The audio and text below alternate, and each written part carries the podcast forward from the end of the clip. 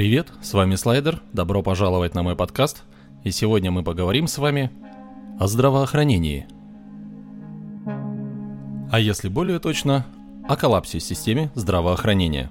Коллапс в системе здравоохранения приводит к увеличению общей смертности. Умирают даже те, кто не должен был умереть в нормальной ситуации – Современная медицина умеет эффективно лечить инсульты, инфаркты, аневризмы и другие болезни, для которых важен временной фактор.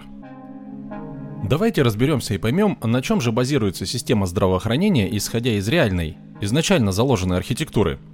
Так вот, система здравоохранения стоит на трех опорах. Первая опора – это диагностика. Заболевания диагностируются своевременно, граждане имеют возможность обратиться за медицинской помощью, э, при субъективном ухудшении состояния и получить квалифицированную медицинскую помощь, направленную на выявление заболеваний и их последующего лечения. Целью является исключить обращения населения, не связанные с патологиями, выявлять патологии на ранних стадиях, что в свою очередь позволяет начать лечение и тем самым снизить вероятность тяжелых осложнений и минимизировать ущерб здоровью. Эффект от этого Своевременно диагностированные заболевания подлежат лечению. Высокая эффективность лечения, э, неклинические случаи не оказывают существенной нагрузки на систему здравоохранения, ну и возможность планирования диагностических и лечебных процедур в рамках э, системы медицинской помощи и лечебно-профилактических учреждений и всей системы в целом. Вторая опора – это лечение и профилактика – Диагностированные заболевания подлежат лечению. Граждане имеют возможность получать квалифицированную медицинскую помощь амбулаторно либо стационарно при диагностированных или выявленных заболеваниях, участвовать в профилактических мероприятиях. Целью является снижение смертности населения за счет своевременной диагностики и лечения, снижение уровня заболеваемости ввиду проведения регулярных профилактических мероприятий и обеспечение высокого уровня жизнеобеспечения, просветительская работа среди пациентов и академическая работа среди медицинского персонала, плановое лечение пациентов с хроническими патологиями, реабилитационные и иные мероприятия, направленные на восстановление нормальной жизни пациентов, восстановление трудовых функций, обеспечение социальной защищенности граждан. Эффект Пациенту получает своевременное лечение, снижается развитие тяжелых осложнений. Снижение заболеваемости э, происходит за счет профилактических мероприятий и просветительской деятельности. Низкая смертность, здоровое и трудоспособное население, быстрая оборачиваемость и окупаемость коечного фонда. Третья опора – это финансирование. Обеспечение своевременной финансовой и хозяйственной деятельности медицинских учреждений и обеспечение медицинского страхования, здравоохранения и социальной защиты, а также воспроизводство рабочей силы, возможность планирования финансовой, академической хозяйственной деятельностей для цели оказания медицинской помощи населению, в том числе и высокотехнологичной. Цель Экономика социальной сферы здравоохранения. Она представлена очень широким спектром категорий. Это и профилактическая, и скорая, и амбулаторная, и стационарная, и медико-социальная – и еще некоторые другие. Без должного уровня финансирования системы здравоохранения невозможно ее нормальное функционирование и всех э, перечисленных выше категорий. Необходимо своевременное и достаточное материально-техническое обеспечение всех представленных категорий, равно как и должное финансирование фонда оплаты труда лечебно-профилактических учреждений, диагностических центров, станций скорой медицинской помощи и иных организаций системы здравоохранения. Какой это дает эффект? Обеспечение своевременной финансовой и хозяйственной деятельности – это значимый элемент системы социальной защиты, результатом деятельности которого является не только активное и непосредственное предоставление э, специальных услуг населению, но и генерирование инноваций в сфере медицинских, здравоохранительных, э, жизнесохранительных и жизнеобеспечительных технологий. Вопрос здоровья граждан – это не только вопрос медицины как таковой, это социально-экономическая категория, поскольку состояние здоровья населения напрямую э, оказывает влияние на эффективность труда труда и рост затрат на его поддержание и охрану. Все эти три опоры должны быть гармонизированы и согласованы между собой. Очевидно, что даже без одной из них вся система здравоохранения просто-напросто рухнет, утащив за собой большую часть социально-экономической и политической жизни государства. Без финансирования невозможна ни своевременная диагностика, ни качественное лечение. Без качественной диагностики э, невозможно производить качественное лечение. Без качественного лечения невозможно социально-экономическое обеспечение населения в сфере медицины, а государство трудовыми ресурсами. Что же мы имеем сейчас? Ну, давайте обратимся для начала к официальным заявлениям и официальной статистике по состоянию, ну, хотя бы на ноябрь 2020 года. Так вот, по состоянию на ноябрь 2020 года состояние системы здравоохранения Российской Федерации, очевидно, можно охарактеризовать как парализовано. Оказание своевременной медицинской помощи населению либо затруднено, либо вовсе невозможно. Об этом уже даже говорят э, официальные СМИ. Парализована даже система скорой медицинской помощи, что практически делает невозможным оказание экстренной помощи пациентам, состояние которых требует неотложного медицинского вмешательства.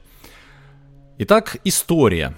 А, в докладе специальной э, комиссии Счетной палаты Российской Федерации, подготовленной еще весной 2015 года, а, стартовавшая в январе 2015 года реформа здравоохранения в России была признана провальной. Она не только не улучшила качество оказываемых населению медицинских услуг, но сделала их для населения менее доступными. Предусмотренная реформой оптимизация – уже в 2014 году привела к сокращению медицинского персонала на 90 тысяч человек, что при росте числа потребителей услуг на 152,7 тысячи человек ухудшило качество оказываемой медицинской помощи и значительному, на 24%, э, росту объема платных услуг.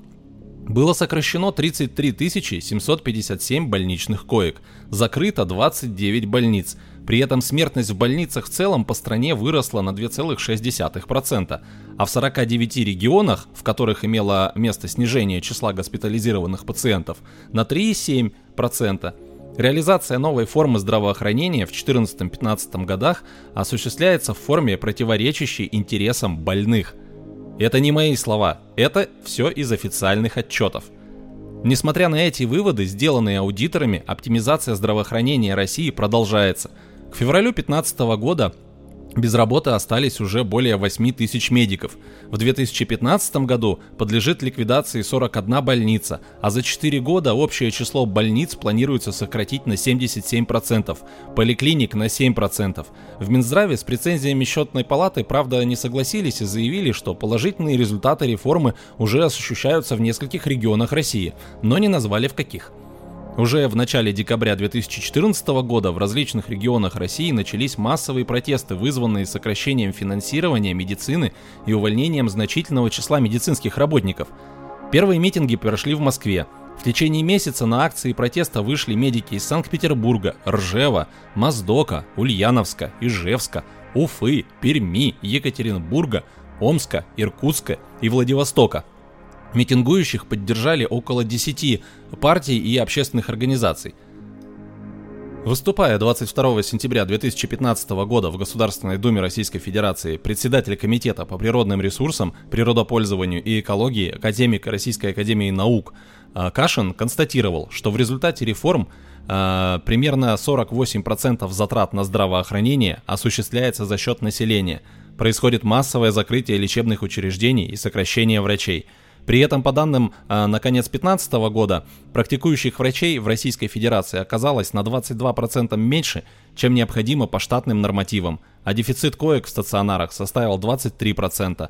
Доступность медпомощи для россиян снизилась по ряду факторов, а на селе, где обеспеченность врачами в 3,5 раза ниже, чем в городе, смертность по итогам 2014 года на 15% опередила городскую – Одним из немногих положительных моментов стало упрощение доступа пациентов к обезболивающим препаратам. Правда, не всегда тот препарат, который выписан врачом, пациент может достать. А, по данным на конец 2016 года, дефицит участковых терапевтов в российских поликлиниках составит 27%. Дефицит педиатров составит 18%. К 2016 году, по разным оценкам, по сравнению с 2000 годом, количество больниц в стране сократилось от 2 до 5 раз – Происходило и сокращение э, коечной емкости большинства больниц. Уменьшилось количество поликлиник почти на 3000. В первую очередь это коснулось сельских участковых больниц и врачебных амбулаториев. Снизилось количество фельдшерско-акушерских пунктов на более чем 5000 единиц. Частично вместо них планировалось массово создать офисы врачей общей практики, но данное мероприятие, особенно в сельской местности, потерпело крах – все это отрицательно сказалось на медобеспечении населения отдаленных и труднодоступных населенных пунктов. В итоге на их здоровье, продолжительности и качестве жизни, количестве жителей и не из-за естественной убыли или миграционного оттока. В 2017 году появились сведения о том, что центральные районные больницы оказались на грани банкротства. Так, только в Алтайском крае задолженность этих больниц в 2017 году составила 860 миллионов рублей. В 2018 году продолжились массовые протесты работников здравоохранения против повышения стоимости обучения в ординатуре, лишения врачей льготного возраста выхода на пенсию, сокращения медперсонала, и уже в 2019 году неэффективное проведение реформы и оптимизации в сфере здравоохранения в России признала и исполнительная власть. Связанные с этим вопросы и предполагаемые пути его решения выносились неоднократно на обсуждение президента Российской Федерации, Госсовета России. Возникла и острая проблема нехватки медицинских кадров, врачей и медсестер – а перевод санитарок, занимающихся помимо всего и элементарным уходом за больными – в разряд неквалифицированных э, в медицинских вопросах уборщиц. В этом числе э, по принципу аутсорсинга э, отнесли это все к проблемам в этой сфере. При этом данный перевод осуществлялся по-разному. В ряде лечебных учреждений, э, с исключением специфичных должностных обязанностей и перекладыванием их на медсестер, в других без изменения предыдущих должностных обязанностей санитарок, но при этом с уменьшением заработных плат и льгот. Также реформа коснулась санитаров и водителей санитаров машин скорой медицинской помощи, участвовавших в переносе больных, которые были переведены в разряд обычных водителей, а функция переноса больных возложена на медицинских сестер.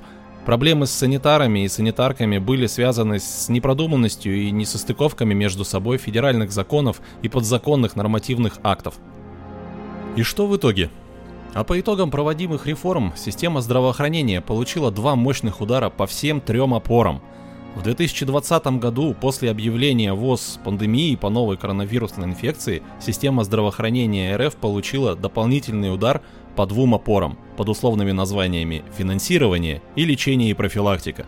Недостаточное информирование населения, введение непродуманных ограничительных мероприятий, нехватка коечного фонда и очевидная нехватка медицинского персонала вследствие проведенных реформ привело вот к чему. Первое. Отсутствует качественная диагностика пациентов. Второе. Приостановлено оказание плановой медицинской помощи. Третье. Повсеместное перепрофилирование непредназначенных для того отделений в инфекционные. Четвертое Пациенты с симптомами ОРВИ госпитализируются в ЛПУ экипажами скорой медицинской помощи, а система СМП объективно не была готова к этому, как и сами ЛПУ. Пятое. И без того высокий спрос на медикаменты в период объявленной пандемии был усугублен с 1 июля 2020 года началом обязательной маркировки всех лекарственных препаратов. Это привело к перебоям в оснащении аптек и больниц необходимыми препаратами в требуемом объеме. Это сделало невозможным качественное лечение пациентов. Шестое. Увеличение общей смертности населения. Седьмое. Увеличение случаев тяжелых осложнений для пациентов трудоспособного возраста, что в свою очередь спровоцировало повышение уровня безработицы и снижение производительности труда. И восьмое общее ухудшение социально-экономической и социально-политической обстановки, сопровождающееся и усугубляющееся введением дополнительных слабо продуманных и малоэффективных ограничений. Все эти факторы в совокупности привели к тому, что система здравоохранения более не способна выполнять свои функции ни с экономической, ни с социальной точек зрения. Фактически это приводит к тому, что общественный договор между государством и населением э, перестал выполняться должным образом. А ведь охрана здоровья населения является одной из приоритетных задач государства. Этот факт зафиксирован и в Конституции Российской Федерации, и в законе об, об основах охраны здоровья граждан Российской Федерации. Вот так. И еще раз повторюсь, это не мои слова, это все данные из официальных источников, из официальных докладов, просто собранные, систематизированные и проанализированные в хронологическом порядке. Сложившейся ситуации могу сказать лишь одно. Сегодня лучше не болеть. Ну а если заболели, то отнеситесь к этому с полным пониманием и ответственностью – Современный мир, хотим мы того или нет, предъявляет к обществу, да и к каждому из нас, особые требования. Сегодня необходимо иметь более широкие компетенции, чем раньше, особенно при взаимодействии с государством или государственными услугами для населения. Необходимо быть немножечко и юристом, и экономистом, и врачом, и водителем, и много кем еще, в зависимости от рода и качества этого самого взаимодействия. Будьте здоровы, любите друг друга. Пока.